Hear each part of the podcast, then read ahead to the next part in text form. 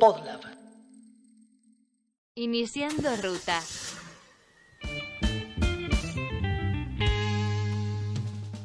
Nos reímos cuando recordamos al expresidente Carlos Saúl Menem hablando de volar a la estratosfera y desde allí decidir en qué país aterrizar en hora y media o en dos horas. Hoy, 23 años después, científicos de Australia y Estados Unidos están cerca de conseguirlo. Pero el elemento a destacar es que no hablamos de emprendedores o creativos, de entusiastas y bien intencionados, sino de científicos en los que los estados invierten recursos a lo largo de décadas para que produzcan conocimientos sobre ciencia, tecnología e innovación. Cada país establece un proyecto político y económico al cual le corresponderán ciertos lineamientos para sus políticas en ciencia y tecnología. Entonces, ¿qué se puede deducir de un Estado que financia becas de doctorado y postdoctorado, pero luego expulsa del sistema de investigación a los recursos humanos en los que invirtió? o de un gobierno que degrada el Ministerio de Ciencia, Tecnología e Innovación Productiva a Secretaría. ¿Hay disciplinas científicas más importantes que otras o es cuestión de estrategia y coyuntura? ¿Qué política para la ciencia necesita un país como Argentina si se plantea seriamente la construcción de un futuro con el goce pleno de sus derechos básicos? Para conversar sobre esto, hoy nos visita Fernando Peirano, economista especializado en temas de innovación y desarrollo, docente e investigador en la Universidad Nacional de Quilmes y en la Universidad de Buenos Aires. Soy Martín Calos. Soy Ana Clara Escurra Mariani. No siempre el camino más rápido es el mejor para llegar a destino. Esto es Recalculando, un podcast para pensar cuál es la mejor ruta para las políticas públicas en Argentina. Recalculando.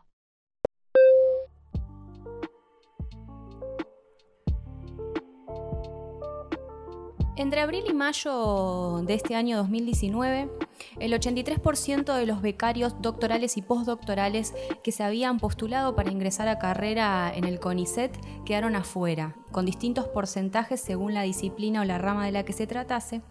Entonces la primera pregunta sobre la que me gustaría que reflexionemos hoy en esta mesa es ¿qué pasa con aquellos, como es mi caso, que somos becarios, que quizás pasamos 5 o 6 años formándonos, cuando de repente nos encontramos con un Estado que invirtió en nosotros y de repente nos dice, no, tenés que ir a buscar trabajo a otro lado o quizás tenés que irte del país porque acá ya no tenés lugar?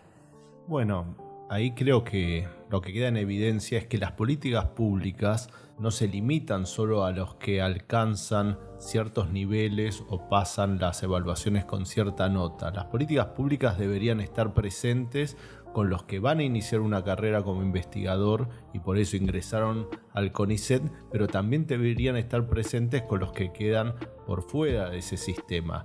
Eh, pensemos que estos becarios, estos doctores que se han recibido, se han recibido en general en el contexto de un programa de becas y con lo cual lo mínimo que uno puede pedir es que el Estado piense en integralidad todos estos procesos.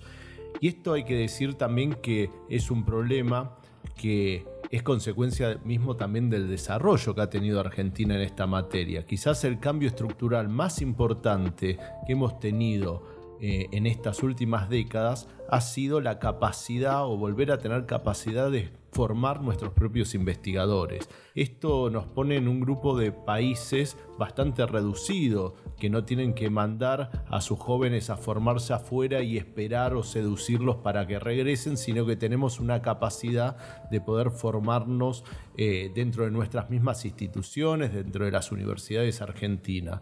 Bueno, deberíamos tomarlo como una ventaja y un punto de apoyo para pensar cosas mucho más ambiciosas y trascendentes. Lamentablemente, eh, esta falta de visión conjunta, esta ausencia de políticas, este estado ausente frente a los que no alcanzaron cierto nivel de evaluación, en general agudizada esta evaluación por la falta de presupuesto, hace que la agenda esté centrada en este punto muy importante en términos de las biografías personales, pero también muy frustrantes en términos de país y de proyecto colectivo.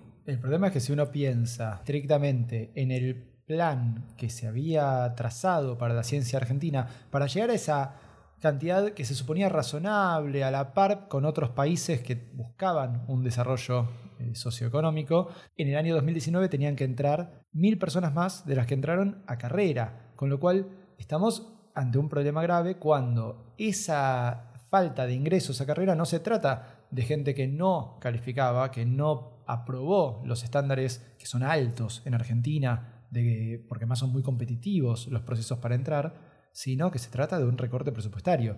Ese recorte presupuestario está, en definitiva, atentando contra lo que se suponía que era un plan para llevar a Argentina a los niveles internacionales de, de investigación y de cantidad de científicos en la población. Mira, es así, son varias cosas que se desprenden de esto solo. Por un lado, que la ciencia es un proceso siempre acumulativo. Tiene, hay que año tras año persistir y no desviarte del camino porque si no se pierde todo. Y este es un ejemplo. Eh, alguno podrá eh, señalar que este recorte es una cuestión de ahorro. Yo prefiero decir que nos estamos descapitalizando. No es ahorro. Estos recortes son impuestos en este contexto por el FMI y la verdad que pone el eje y la prioridad en una cuestión que es totalmente cortoplacista y que nos hace perder mucha inversión y que rompe un contrato implícito, tácito, que hay entre ese joven que se compromete con un proyecto que cree en Argentina, que cree en la posibilidad de hacer ciencia y tecnología en el país, que por lo tanto puso primero puso su vocación, puso su compromiso, su esfuerzo, y ese Estado que cuando tiene que poner lo suyo, tiene que comprometerse, se da vuelta y se retira. Esto en, en, esta coyuntura. Después tenemos que pensar más amplio, ¿no? Siempre es un esquema meritocrático y no ingresan todos, y me parece que ahí también está el Estado ausente, lo estuvo antes y lo está mucho más ahora, pero también hay que pensar trayectorias igual de atractivas o alternativas donde puedan desarrollar su carrera.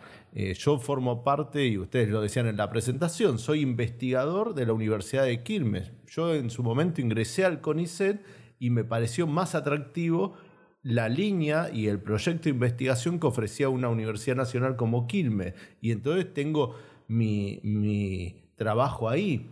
Y me parece que esto es lo que también se ha perdido. Tenemos un exceso de centralidad y una única opción que es el CONICET y no se han desarrollado ni explicado otras alternativas que quizás con apoyo pueden ser igual de atractivas que el CONICET.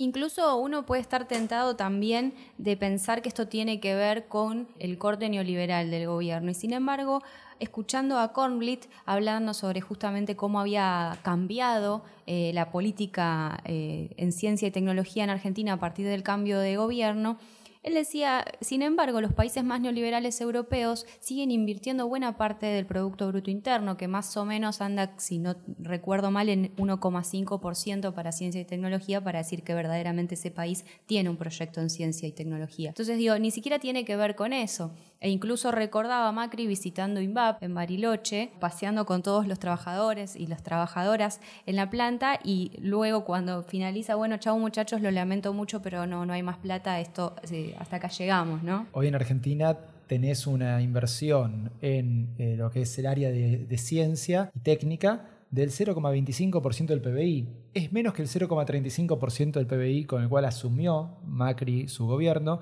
pero es muchísimo menos que, como bien decías, los países más desarrollados, incluso países similares a Argentina a nivel de desarrollo, que están en desarrollo.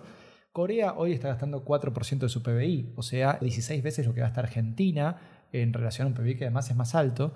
Y eh, también llamaba la atención sobre Premio Princesa de Asturias, que se entregó hace poco, y que recibió una científica cordobesa, Sandra Díaz, que investiga el papel de la biodiversidad para contrarrestar los efectos del cambio climático. Pero él comentaba, la persona con la que compartió el premio, Sandra Díaz, Joan Chori, es una destacada bióloga estadounidense, decía él, y ella sola tiene más financiamiento para sus, sus proyectos de investigación que todo el sistema científico argentino. Así que imaginémonos por un lado el mérito de Sandra Díaz en llegar a compartir ese premio, pero lo desfinanciado que está el sistema científico argentino que una bióloga estadounidense tiene más financiamiento. Sí, creo que ahí la clave es no pensarlo esto quizás en la categoría del neoliberalismo, sino volver a centro-periferia. Me parece que lo que somos expresión de auto condenarnos a formar parte de esta periferia de los países que no deciden el rumbo, que no tienen margen de acción en términos de desarrollo, y me parece que esta baja inversión remite a esto. En el caso del macrismo, claramente le resulta cómodo y me parece que es parte del proyecto político, ¿no? Ubicarnos en este lugar subordinado y quitarnos o restarnos esta posibilidad de definir a veces con tensión sobre qué lugar vamos a ocupar en el mundo. Eso me parece un punto. Después es cierto que los sistemas son muy desparejos, los países centrales invierten muchísimo más que nosotros, con lo cual pueden hacer eh, apuestas mucho más audaces y, y mucho más variadas que lo que podríamos hacer nosotros. Pero nosotros tenemos un recurso que es la capacidad de nuestros investigadores, la creatividad que nos permite, como en otros terrenos, un poco nivelar la cancha. Y lo que tenemos el riesgo hoy por hoy es de tener buenos investigadores y no tener sistema. Y esto tampoco sería una rareza en este mundo de 220 países que forman Naciones Unidas, que hay casi todos los países tienen uno o dos investigadores muy buenos, nosotros tenemos unos cuantos más, pero el desafío es tener justamente un sistema, un sistema, como ustedes decían al comienzo, que potencien esa creatividad, ese compromiso, esa capacidad de trabajo que tiene el investigador argentino. Y me parece que eso es lo que está en discusión. Y además, luego vamos a mirar que en todo caso en algún momento llegamos a tener un buen subsistema de ciencia, pero nos falta la otra pata fundamental que es tener también un subsistema de desarrollo tecnológico, que la tecnología es mucho más complicada de hacer, es mucho más cara, mucho más conflictiva y también mucho más riesgosa. Hay errores mucho más groseros y notables que cuando uno apoya y fomenta la ciencia. Así que sin duda esto nos lleva a discutir el desarrollo. Eh, si uno no sabe qué Argentina quiere para dentro de 10, 15 años, no empieza a tener las respuestas esenciales para diseñar y potenciar un sistema de ciencia y tecnología. En ese punto no hay contrato y cada uno, más que individualidades, somos individuos intentando navegar en esta corriente. Científica. qué maravilla. ¿Estás detrás de alguna investigación en este momento en especial? Sí, yo dirijo un grupo de investigación. ¿Dónde, CONICET? Sí, soy de CONICET, en la Universidad de San Martín. Y nosotros trabajamos en el desarrollo de nuevas terapias para el cáncer. Y en realidad, bueno, vinimos acá porque lo que si recaudamos algo es para nuestro grupo de investigación. Es para la investigación. Es para Otro aplauso, chicos, por favor.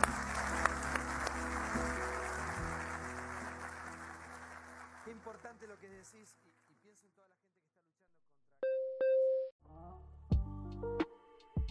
Pienso en esto que, decías de que bueno, es más cara la inversión en tecnología. ¿Qué rol entonces podría empezar a jugar la inversión privada o qué rol está jugando eh, y qué empresas invierten sobre todo en desarrollo, tecnología e investigación en esas áreas en Argentina actualmente? Mira, eh, si uno ve las estadísticas eh, y vamos a un indicador típico que es inversión y desarrollo sobre PBI, este indicador en Argentina eh, solo pegó un salto, hubo un cambio marcado, un quiebre en esa serie con la creación del Ministerio de Ciencia y Tecnología y después de estos tres años y medio de Macri volvimos a la situación inicial como el juego de la OCA, volvimos a, un nivel del 2007-2008. Ese fue el salto. El sector privado viene acompañando desde los años 90 hasta ahora el mismo ritmo de inversión que va el PBI, es decir, no marca una diferencia. Eh, otra manera de mirar esto es que si yo les cuento que en Argentina aproximadamente hay 600.000 empresas que tienen su quit, etcétera, de esas 600.000, solo 60.000, o sea, estamos dividiendo por 10, eh, tienen una capacidad organizativa a partir que tienen 10 empleados o más. Las otras son microempresas, empresas muy chicas que no pueden ni siquiera especializar sus funciones. Les pido de nuevo que dividan por 10 y de 60.000 nos quedamos con 6.000 empresas que son aproximadamente las que han hecho proyectos validados de alguna manera por un tercero en temas de innovación, es decir, que han buscado de alguna manera eh, generar eh, empleo, generar beneficios a partir del conocimiento, a partir de alguna idea nueva. Esto en el contexto de la industria estamos hablando de un 15%, teniendo en cuenta lo que es la industria argentina, que hay unas 50.000, 55.000 establecimientos industriales.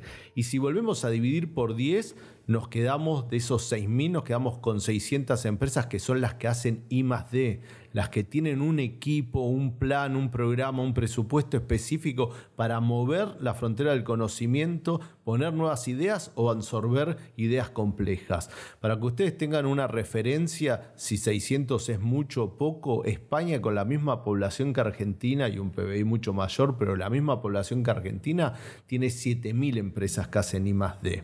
Entonces nosotros tenemos que cambiar esta demografía también empresaria para tener otro músculo y tener otros niveles de inversión y compromiso. Ahora bien, ¿cómo se hace esto? ¿Cómo es el primer paso de este cambio? El primer paso lo da el sector privado, eh, perdón, el sector público, es el Estado. El Estado con proyectos estructurantes, proyectos de energía, proyectos en salud, en agro, el Estado con compras públicas inteligentes, el Estado con una política tributaria que premie a este tipo de, formas de obtener ganancias, es lo que marca eh, la masa crítica, constituye la masa crítica mínima para que este juego empiece a moverse. Después que el Estado logra esa masa crítica, el sector privado viene a completar lo que se llama la última milla. Viene y se para arriba de resultados de investigación que van a ser institutos, universidades, etcétera, y va a desplegar su inversión complementaria para llevar eso al mercado. Pero nosotros no tenemos todavía constituido ese nivel, ese piso. Con lo cual yo creo que en Argentina el sector privado sí puede acompañar, puede ser un sector importante, pero no va a ser el protagonista, no es la locomotora de este tren. Entonces me parece que hay que pensarlo desde ahí, mucho menos las empresas multinacionales. Si quieren ahora les cuento un poquito qué es Industria 4.0. Digo, lo que está pasando es que la digitalización de los procesos productivos eh, está cambiando, digamos, el paradigma y la infraestructura con que las empresas producen y en especial en la industria. la industria esto le genera un efecto de nuevo protagonismo, porque hace décadas que la industria no es la que tira para arriba la productividad de una economía, sino que es más bien un sector que acompaña, pero en muchos países europeos o en Asia en Estados Unidos, hoy la industria vuelve a tener un protagonismo en elevar la productividad per cápita y esto es una fuente de riquezas y una fuente de desarrollo. Esta industria 4.0 se basa en la convergencia de unas 10 tecnologías que algunos seguramente las escuchó, impresora 3D, realidad virtual, digamos, eh, automatización y robot. Bueno, hay una serie de nuevas formas de diseñar productos, de fabricarlos, de venderlos, que cambia la forma en que las empresas se mueven. En ese contexto, Argentina tiene que pensar cómo va a moverse frente a esto y tenemos que pensarlo con una agenda argentina. Hay una narrativa de cómo va a ser el futuro que alguno lo puede buscar y hay videos muy impactantes y está el foro de Davos que es un gran promotor de esta narrativa, que es una narrativa donde genera angustia por un lado, genera disciplinamiento hacia los trabajadores porque se parece que en esa narrativa va a haber crecimiento a futuro, pero lo que no va a haber es trabajo o va a haber menos trabajo y genera eso una idea de fábricas totalmente automatizadas, almacenes robotizados, etc. Yo creo que eso es una representación posible del futuro, pero un país como Argentina, con una tradición industrial, con un sistema científico-tecnológico, con recursos naturales, tiene que pensar cuál es su combo y lo tenemos que pensar desde nosotros, cuáles las cuestiones claves en automatización. La verdad que las estadísticas y las experiencias en Argentina muestran que las empresas pymes que más invierten en tecnología no destruyen empleo, todo lo contrario, son las que más crearon empleo, las que pudieron pagar mejores salarios y pudieron cumplir con las reglas laborales para tener empleo en blanco. ¿Por qué? Porque Argentina es un país de desarrollo intermedio y la tecnología a estas empresas las tira para arriba en lugar de ir para abajo. Entonces, si nosotros no pensamos esto, no entendemos que esta narrativa habla mucho de los brazos robóticos y habla poco de la propiedad de los software, de los datos, de cuáles son los algoritmos, quién es dueño de eso. Ahí está la riqueza y la ganancia y quién se va a llevar la porción más grande de la torta futuro. Entonces nosotros creo que nos debemos debates, nos debemos pensar qué va a ser Argentina dentro de 15 años, qué va a ser esto, y ahí vamos a tener un diálogo con el sector privado que era tu punto, muy importante, pero es un diálogo constructivo, un diálogo de decir, bueno, ¿qué va a ser? ¿Cuáles son los nuevos bienes públicos que se necesita para esto? ¿Cuáles son el rol del trabajo en esto? ¿Y cómo vamos a defender nuestro proyecto colectivo de sociedad en este nuevo contexto? Está claro que sin un Estado que lidere este proceso es muy difícil que el sector privado por sí solo lo haga, y esto no lo, ni siquiera es que lo estamos diciendo nosotros en la mesa, lo ha dicho desde el presidente de Estados Unidos Barack Obama cuando era presidente, lo dice la consultora internacional McKinsey, lo dice la UNESCO y lo dice Forbes. Estamos hablando de, y lo dice Mariana Mazzucato, por ejemplo, para hablar de distintas personas que hablan de tecnología y de innovación y refieren al, rol del sector público en, liderar ese proceso. Y te lo cuento yo desde mi experiencia personal. Cuando empecé a trabajar, lo que estaba en ese día eh, que se moviera la autopista informática. ¿no? Yo empecé a trabajar en los 90 y decía Estados Unidos, Bill Clinton soñaba con la autopista informática y esa es una narrativa de futuro que a Estados Unidos, miren si no le funcionó de las cinco empresas más grandes que hay hoy a nivel global son del sector Internet, la autopista informática, y están con sede en Estados Unidos. Estamos hablando de Google, Amazon, Facebook, eh, Netflix, etc. Son además empresas que no solo valen por sus productos, sino que han creado cultura. Hoy se habla de un consumidor adaptado o adiestrado, como prefieran, por, estos, eh, por estas empresas. Nosotros tenemos un estándar de qué esperamos de una empresa o qué esperamos del Estado en función de respuesta, en función de digitalización, etcétera, que tiene que ver con estas empresas. Entonces han marcado un paradigma y eso es enormemente lucrativo. Ahora, cuando vemos en Estados Unidos que eh, hablan del Green New Deal y algunos no le creen o se burlan o, lo toman como una fantasía. No, no. Están generando su narrativa, su proyección de cómo quieren ser a futuro. No sé si va a ser esa, pero es indispensable porque es el Estado, pero es la sociedad. Es la congruencia de las apuestas privadas y públicas hacia un rumbo. Europa también tuvo su narrativa en su momento y nosotros hace mucho tiempo que la perdimos, incluso en los años de recuperación post 2002-2003. Incluso yo ahí te diría que al contrario, la narrativa hoy es que el Estado es un monstruo burocrático que impide la innovación. Eh, de alguna manera yendo en contra de lo que bien planteás, que ocurre en el resto de los países y que ha ocurrido en los países en sus procesos de desarrollo, pero hoy ese discurso valida, por un lado, el intento de achicar el Estado en este eje tan crucial para el desarrollo, pero además que las cosas que el Estado todavía ha hecho o sigue haciendo en términos de innovación pueda ser apropiado por las empresas privadas, que no es que, no es que esté mal, en algún sentido casi que es el objetivo de esas políticas, pero la apropiación de ganancias por parte de empresas privadas que está ocurriendo en Argentina sin eh, ningún tipo de validación social es un extra, digamos, a lo que eh, pasa en el resto del mundo y está y se construye a partir de esta, este relato de que el Estado no contribuyó en nada a la innovación cuando las historias, la historia demuestra lo contrario. Exactamente. Y yo voy ahí, vos nombrabas antes a Mariana Mazzucato. Y la verdad, Mariana Mazzucato dice varias cosas. Una, obviamente, es el protagonismo del Estado y cómo el Estado, a partir de algunos proyectos, ha, ha hecho fértil la tierra para que empresas como eh, eh, Apple, por ejemplo, pueda desplegar todo lo que ha desplegado. Esto es una lectura y un aporte, Mazzucato. Pero ella, más ella, ella dice ¿no? que Apple se benefició de no tener que investigar tanto porque la investigación para lo que quería hacer ya estaba hecha por el Estado estadounidense. Claro, Y en sí. particular por, por, perdón, por el ejército, ¿no? por las Fuerzas Armadas estadounidenses. Sí, había cosas civiles, cosas militares. Siempre en los desarrollos uno se para sobre hombros de gigantes, decía Einstein, y es un poco la figura. El que viene se apoya en algo y Apple se apoyó en mucho que había sembrado el Estado norteamericano por cuestiones militares o por cuestiones civiles. Esto le dio las tecnologías básicas para poder luego hacer algo maravilloso que es ensamblar y que no es tan fácil ensamblar todo eso en un único artefacto que es el smartphone, que dicho sea de paso es un artefacto totalmente estructurante de nuestra cultura, ¿no? Pero lo que quería sumar era que Mazzucato también habla en otro capítulo de algo central, que es ese contrato en el tiempo entre lo público y lo privado, no solo entre el Estado y las empresas.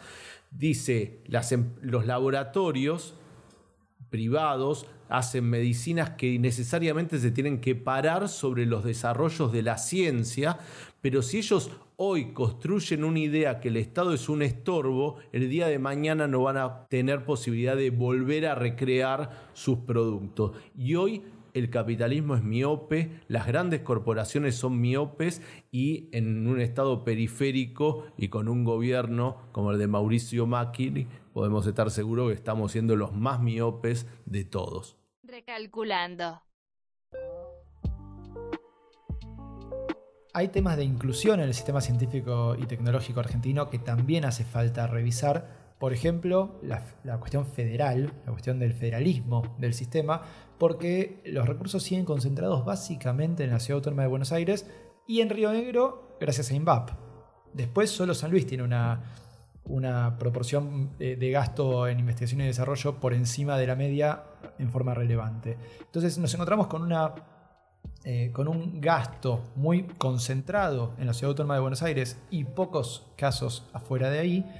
Y también porque tenemos un problema eh, en términos de una brecha de género, donde si bien han ingresado un montón de mujeres eh, y de no varones al sistema científico-tecnológico, cuesta que accedan a los escalones más altos, en particular de la carrera de investigador científico que se- o de investigadora científica, ¿no? aunque no llega justamente, eh, como bien marca Dora Barrancos en general en, lo que ella plantea. Digo, estas son brechas que tenemos que solucionar porque si no estamos siguiendo haciendo ciencia solamente desde los varones de la Ciudad Autónoma de Buenos Aires. Y te agrego que hace poco, por lo que tengo entendido, también está funcionando el Instituto para el Litio en Jujuy, ¿no? que se ocupa de las energías renovables y del litio. Creo que ahí también hay un polo que está creciendo y que justamente lo dirige una mujer que en este momento no recuerdo el nombre. Victoria Flexer, Ella. que es una repatriada que vino con todo su conocimiento sobre cómo generar eh, la química y todos los procesos para industrializar el litio. Lamentablemente hoy es básicamente un instituto de formación y de investigación y no pensando en la industria. Pero lo que ustedes señalan creo que es el desafío. Eh, lamentablemente las crisis nos alejan de las cuestiones importantes. Si nosotros pudiéramos volver a poner de pie al sistema de ciencia y tecnología, podríamos retomar el rumbo que en el que venía hasta el año 2015. No era un rumbo perfecto, tenía pendientes. Un pendiente es cómo se meten estos temas emergentes en la agenda de ciencia y tecnología, cómo asignás presupuesto con una regla que no sea replicar lo que ya tenés. La mayoría de los fondos van a los distritos más ricos, es decir, los más pobres tienen menos recursos y con lo cual se consolida esa simetría que tenemos en el país? ¿Cómo metés los temas de violencia institucional en general, además de los de género? Hay abusos de directores hacia los becarios, hay una ausencia, digamos, de institucionalidad cuando se le pide a un becario que se presenta un tema estratégico y sea él el que además de estar formándose y estar apostando a conseguir una ayuda económica que es una beca, tiene que resolver con una carambola maravillosa un problema estratégico del país sin recursos, sin más apoyos. Ahí hay una ausencia de instituciones y un exceso de peso sobre la espalda del más joven, del eslabón más mm, débil al cual tendríamos que cuidar. Hay un problema Eh, de instituciones también cuando se le pide al, al becario o la becaria que se pase unos meses en espera hasta que le confirman si sale la siguiente beca o el siguiente ¿no? grado de la Eh, carrera, es- mientras todavía no está cobrando. Entonces hay unos meses que no Exactamente. cobro. Incluso la construcción del currículum. Es decir, vos tenés que ir a congresos, tenés que viajar, tenés que presentar, tenés que exponer todo por el mismo precio, incluso pagándote a vos mismo tus viáticos y más. Y si no lo haces, te quedás cada vez más atrás. Digo, es hasta perverso en ese sentido. Es perverso perdón, y, y la licencia por maternidad recién se ganó hace Ahora. muy poco Sí. y con eh, a cuentagotas en algunos casos, depende de qué institución científica justo sea en la que trabajás. Eh, digo, muchas mujeres no podían ser madres sin tener el problema de tener que justificar eso, ese tiempo de no investigación o tener que ver si no le caía justo en el momento en que tenía que presentarse a una, a una beca o, o para no seguir, para no quedarse sin trabajo. Sí, sí. Bueno, vos estás diciendo justamente, hoy creo que nosotros somos producto de que investigar es trabajar. Eh, estos son resabios de un modelo de hacer ciencia que lo tienen muchos países, que la ciencia es una cuestión de elite, es una cuestión mm, no de, gente de clase media o- y que está ascendiendo y que se dedica a hacer ciencia. Muchas veces la ciencia es algo que hace un integrante de una familia rica y por eso los sistemas no consideran ni contemplan esto y Argentina en parte también viene de ahí. Lo que tenemos que hacer es cambiarlo y hacer realmente un sistema donde estas cosas queden, eh, digamos, resueltas por las reglas y las instituciones. Digo, la falta de incluso una organización que pudiera atender a estos problemas llevó hace muchos años ya a la creación de jóvenes científicos precarizados, que levanta muchos de los problemas que estamos mencionando hoy, pero que piensa específicamente cuál es el rol del trabajador y la trabajadora en el área de ciencia e, e innovación, de una manera que en Argentina no se trata desde el Estado, no se trata desde las propias instituciones. Sí, se reconoció lentamente y vamos evolucionando. También pensá que cuando se habla de ciencia y producción, se habla de ciencia, de investigadores y, y- empresarios, no de los sindicatos ni de los trabajadores. O sea, hay muchas cosas que nos automatizamos, discutimos la crisis, resistimos el ajuste y a veces tenemos poco tiempo para pensar esto y como comunidad y como una comunidad amplia. Digo, hay muchos temas emergentes, el tema de la federalización es un tema, el género es otro, la inclusión de los trabajadores, etcétera, eh, los derechos humanos, el hábitat, son cuestiones que tienen que estar con mayor protagonismo en esta agenda renovada, que yo creo que eh, los próximos capítulos tienen que ser justamente un capítulo de constituir un sistema tecnológico, no solo científico, y en el plano científico pensar como todas estas cosas no son accesorios, sino que están en el corazón del sistema. Y esto obliga a tener cada vez gente más formada en pensar políticas de ciencia y tecnología. Hasta hace un tiempo alcanzaba con poner a un investigador encumbrado que dirija un sistema cada vez más complejo, cruzado por un montón de cuestiones e incluso cometimos el paso en falso de creer que un nombre propio podía ser garante de una política, de un proyecto, de un presupuesto. Y bueno, creo, esperemos que haber aprendido y entender que tenemos que construir desde el conocimiento de las políticas públicas, desde crear reglas e instituciones y de respetar este contrato que, repito, es esencial, es tácito pero esencial. El primero que invierte y se compromete y firma es el joven, que decide ser investigador, haciendo muchos esfuerzos y aún hoy sorteando vallas muy difíciles desde lo económico y lo personal. Y después tiene que encontrar la contraparte del Estado que a veces con nuestra volatilidad política y económica, eh, esa contraparte cuando tiene que aparecer se retira y encima te maltrata como comentamos y, y sabemos que pasó con mucha gente de ciencias sociales. Creo que a lo largo de toda la, la ruta que emprendimos con la conversación se fue delineando, pero ¿qué política precisa Argentina para la ciencia y la tecnología actualmente? Yo creo que tenemos que poner el eje en poder pensar cuáles son, eh, es la Argentina de dentro de 15 o 20 años y desde ese punto en el horizonte venir al presente y ver qué capacidades necesitamos construir a partir de eso. Sabiendo que esto no quiere decir priorizar eh, sectores y al mismo tiempo censurar a otros o disciplina. Esto quiere decir más bien crear capacidades, competencias y, cómo articulamos con otras ventajas que tiene el país, como decía, las riquezas naturales, la tradición productiva, cómo articulamos ese rompecabezas. Argentina es un país singular en eso. Tenemos una industria per cápita, de una industria por habitante más alta del promedio de América Latina. Estamos casi en el tope. Eso es un capital social importante porque es saber producir, articularte un fabricante con sus proveedores, con sus clientes. Eso es un, un valor y un activo que tenemos que revalorizar. Los recursos naturales, si no le ponemos conocimiento, los regalamos, lo eh, hacemos políticas extractivas y dañamos el medio ambiente y a las poblaciones, creamos un enfrentamiento entre el que es vecino de ese recurso natural y una capacidad que podemos tener. O, creemos que vamos a resolverlo y quedarnos con una porción interesante de la torta trayendo tecnología de afuera como puede ser en petróleo, en eólica, en las energías. Tenemos que entender que hoy abrir la caja negra de la tecnología es quedarnos con la porción interesante de la torta y es un requisito de nuestro mundo y de nuestro sistema. Entonces, si el sistema de ciencia y tecnología no se piensa ahí, eh, es muy difícil realmente que tenga un rol trascendente, tenga un impacto. Vuelvo a la figura, vamos a tener investigadores muy buenos, no vamos a tener sistema.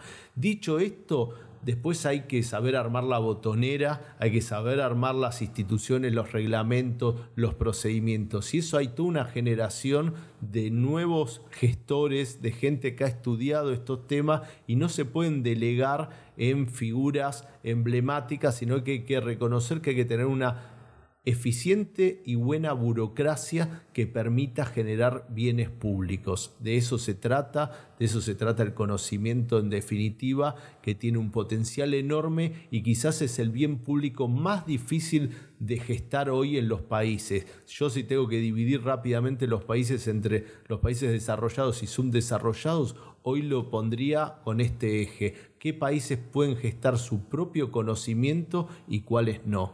Y ese es un bien público que después llega también el complemento privado, pero que nace de esta concepción de un Estado que apoya a la gente, apoya la creatividad y les da condiciones para que se desplieguen y se combinen.